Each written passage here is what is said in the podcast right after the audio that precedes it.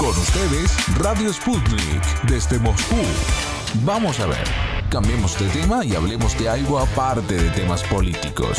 Decidido pues, cuestión aparte. La preocupación por la presente escalada entre Occidente y Rusia, donde cada vez más se oye la palabra guerra, es algo que se nota claramente en las oraciones, tanto del patriarca de la Iglesia Ortodoxa rusa Kirill, como también del pontífice católico el Papa Francisco. En este contexto, su eventual encuentro genera muchas esperanzas. Nuestro compañero Víctor Ternovsky amplía el tema. Según el Vaticano, su cita se daría en el horizonte no muy lejano, lo cual será su segunda cara a cara. Es que en 2016 los máximos jerarcas de ambas iglesias se reunieron en La Habana firmando una declaración conjunta que llama a los cristianos ortodoxos y a los católicos romanos a no permanecer indiferentes ante los desafíos de este mundo que exigen una respuesta conjunta. Entre estos desafíos se encuentran las tensiones entre Occidente y Rusia, donde se ha llegado a un punto crítico en sus relaciones.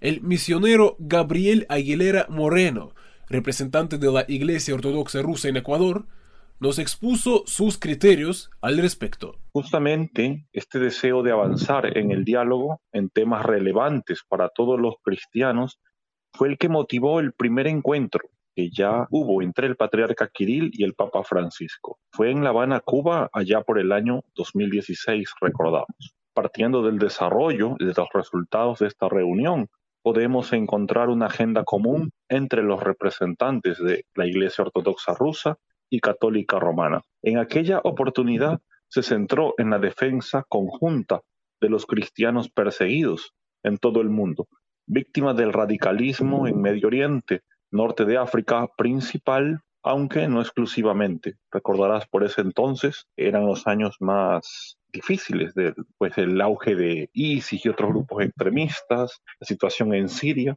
solo por nombrar algunos temas. Inclusive en ese marco ambos firmaron esta declaración en donde se enfatizó en la necesidad de impulsar nuevas conversaciones. Hoy, al transcurrir seis años de dicho encuentro, podemos decir que es muy importante continuar y profundizar este diálogo, trabajando además en resolver otros temas que lamentablemente impiden una comunión plena del catolicismo romano con la ortodoxia. Gabriel, muchísimas gracias por esa respuesta. Y eh, yo creo que usted en parte ha tocado el tema porque usted ha mencionado el eh, encuentro anterior.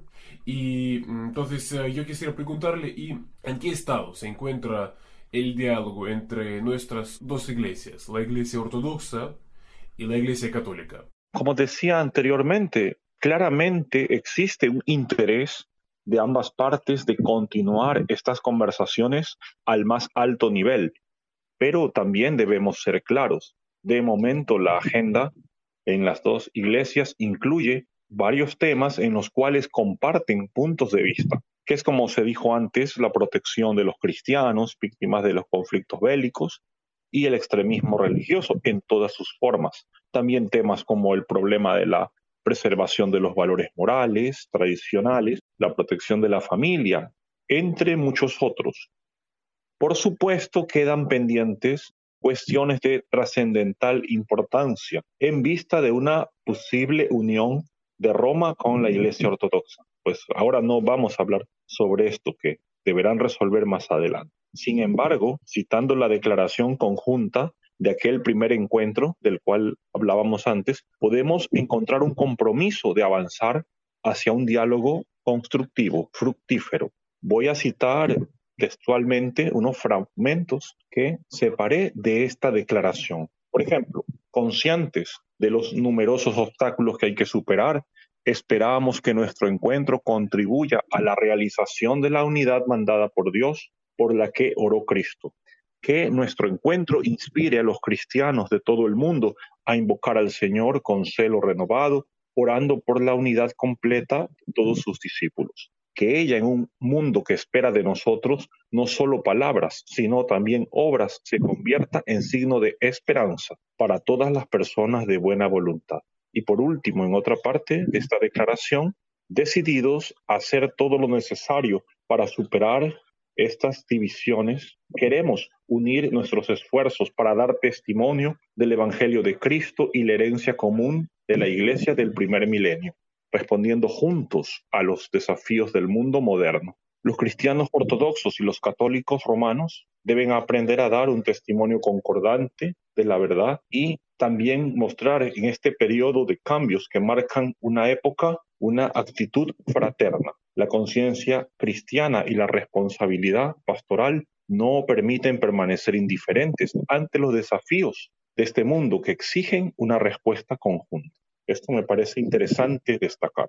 Estimado Gabriel, muchísimas gracias por estas respuestas, porque es eh, importante, tal y como usted ha constatado, sobre una situación internacional tensa y es eh, también importante resaltar que ambos jerarcas, como el caso del patriarca Kirill y el Papa Francisco, ambos eh, también abordan y también se pronuncian respecto a esta situación tensa internacional. Incluso se puede escuchar tanto palabras en ese sentido del patriarca Kirill como del Papa Francisco. Entonces hay mucha esperanza de que contribuya su coordinación a mejorar esta situación queríamos preguntarle sobre cómo podría contribuir la coordinación entre ambas iglesias a mejorar esta situación de relaciones internacionales tan tensas y yo creo que sus palabras que usted acaba de pronunciar en parte dan a entender.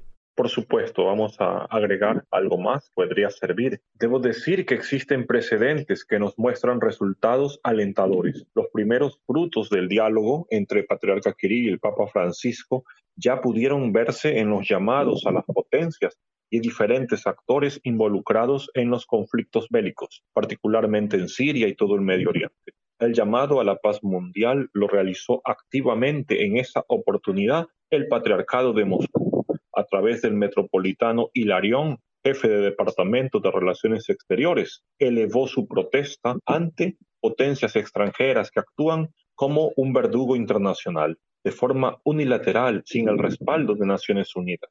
Además, se opuso al uso indiscriminado de la fuerza y a cualquier apoyo a las acciones del terrorismo y extremismo internacional en contra de la población indefensa. Entre estas víctimas, agregó, también se encuentran cristianos cuyo destino se encuentra la indiferencia de los poderosos del mundo.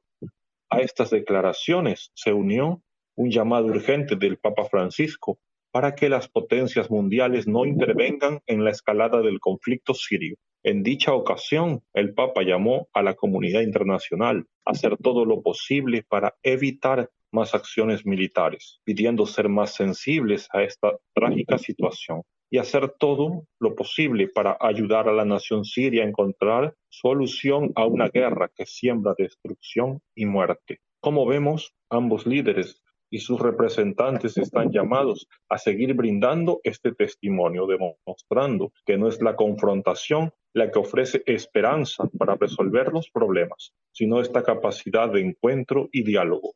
Esperamos que en el futuro, mi estimado Víctor, y también a todos quienes nos escuchan, que continúen estos encuentros entre Patriarca Kirill y el Papa, conduzcan acciones concretas hacia una unidad real, basada en el regreso a la fe ortodoxa común de la Iglesia del primer milenio.